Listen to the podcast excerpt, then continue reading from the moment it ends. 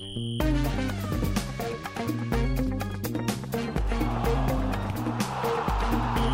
Está na hora de falarmos de desporto e conhecermos outras histórias hoje com a jornalista da Rádio Observadora, Filipa Ribeiro. Fala, Filipa, bom dia. Olá, muito bom dia. Hoje temos de falar sobre a mais recente polémica no futebol feminino. Uma jogadora do Paris Saint-Germain foi ontem detida por ter alegadamente organizado uma agressão a uma colega da equipa.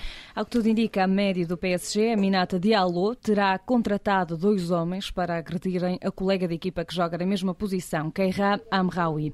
O objetivo da jogadora francesa era garantir a titularidade no jogo de terça-feira da Liga dos Campeões campeões entre o Paris Saint-Germain e o Real Madrid.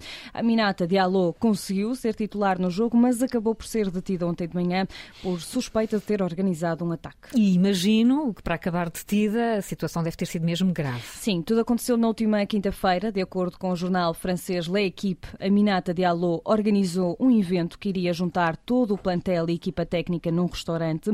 Ao mesmo tempo, terá contratado dois homens para agredir Keira Amraoui. A jogadora, nem, esta jogadora jogadora nem chegou ao jantar porque no parque de estacionamento os dois homens, encapuzados, assaltaram-na e agrediram-na com uma barra de ferro nas pernas. O jornal francês vai mais longe e diz mesmo que os dois agressores foram levados até Amraoui num carro conduzido por Diallo. Bem, bem uma coisa absolutamente Sim. cruel, não é? E, e, e, aparentemente bem montada. Muito bem organizado. Uh, estava tudo planeado ao pormenor, uh, de acordo com o que é dito. A verdade é que com os ferimentos nas pernas, Amraoui teve de ser assistida no hospital de imediato e a Minata Diallo acabou mesmo mesmo por ser titular no jogo da Champions com o Real Madrid, jogo que acabou com uma vitória por 4-0 para o PSG. Mas eh, esta história, Filipe, só se soube ontem, depois do jogo ter acontecido, e entretanto o Paris Saint-Germain também já reagiu, não é? Sim, todo este esquema veio a público quase uma semana depois e depois de a Polícia Judiciária de Versalhes ter detido a Minata Diallo. Numa nota, o PSG garante que está a colaborar com a polícia para ajudar a resolver o caso. No comunicado, o clube francês confirma a detenção da jogadora e garante que vai continuar a acompanhar a saúde e a segurança das jogadoras e que, inclusive, já está a pensar em novas medidas. Em medidas de segurança que parecem ser urgentes na equipa, que o ambiente não parece ser nada saudável. Mas esta, esta Filipe, não é a única história a lamentar. No Brasil, no último fim de semana, semana, um menino de 9 anos foi insultado nas redes sociais depois de ter pedido a camisola a um jogador da equipa adversária. Sim, 9 Bru... anos, estamos a falar de uma criança de Uma criança, anos. Bruninho, é assim que ele agora é conhecido, é adepto do Santos e no domingo foi ver o jogo da equipa com o rival Palmeiras.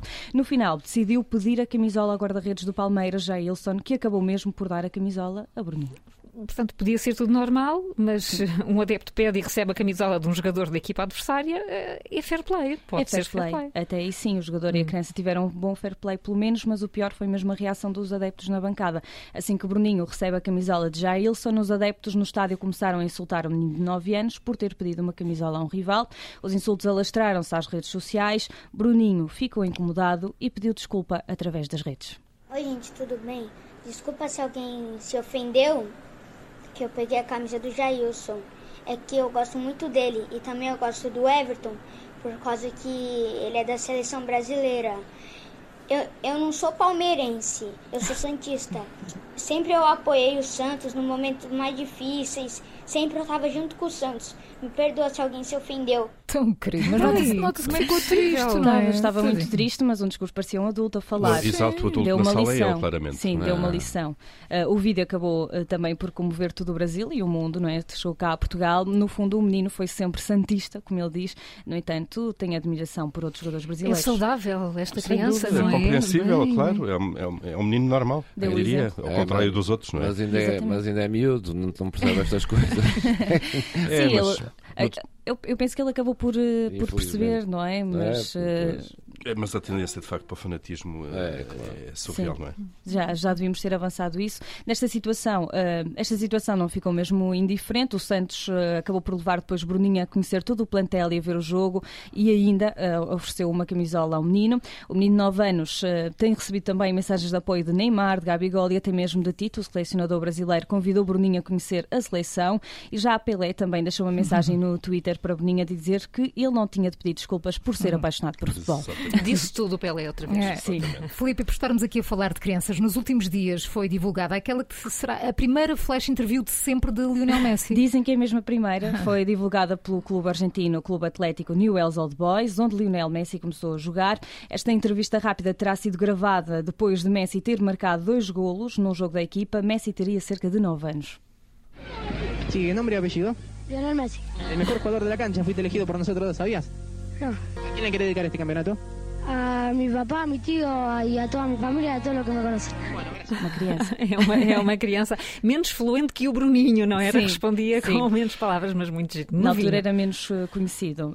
Um, pronto, Lionel Messi começou no Newell's Old Boys com apenas 6 anos. Quando deixou o clube no ano 2000 para ir para o Barcelona com 13 anos, o argentino já tinha um histórico de 200 golos na, naquele clube. Bem. 20 anos depois, é um dos melhores do mundo. Messi leva já mais de 100 755 golos só na carreira profissional pelas equipas principais.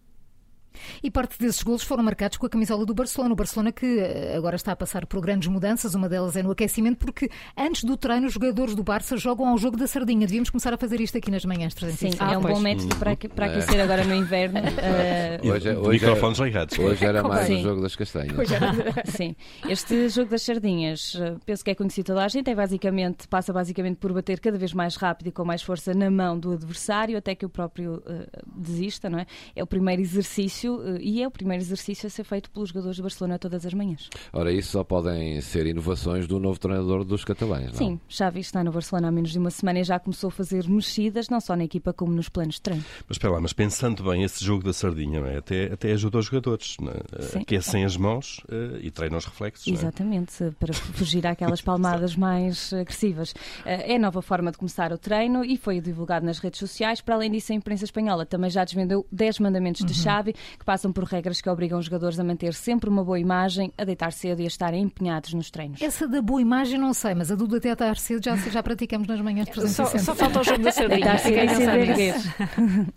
Temos de jogar amanhã. Temos de experimentar amanhã é isso. A jornalista Filipa Ribeiro nas manhãs 360. Amanhã há outras histórias do desporto para conhecer. Obrigada, Filipa. Até, Até amanhã. amanhã. Até amanhã.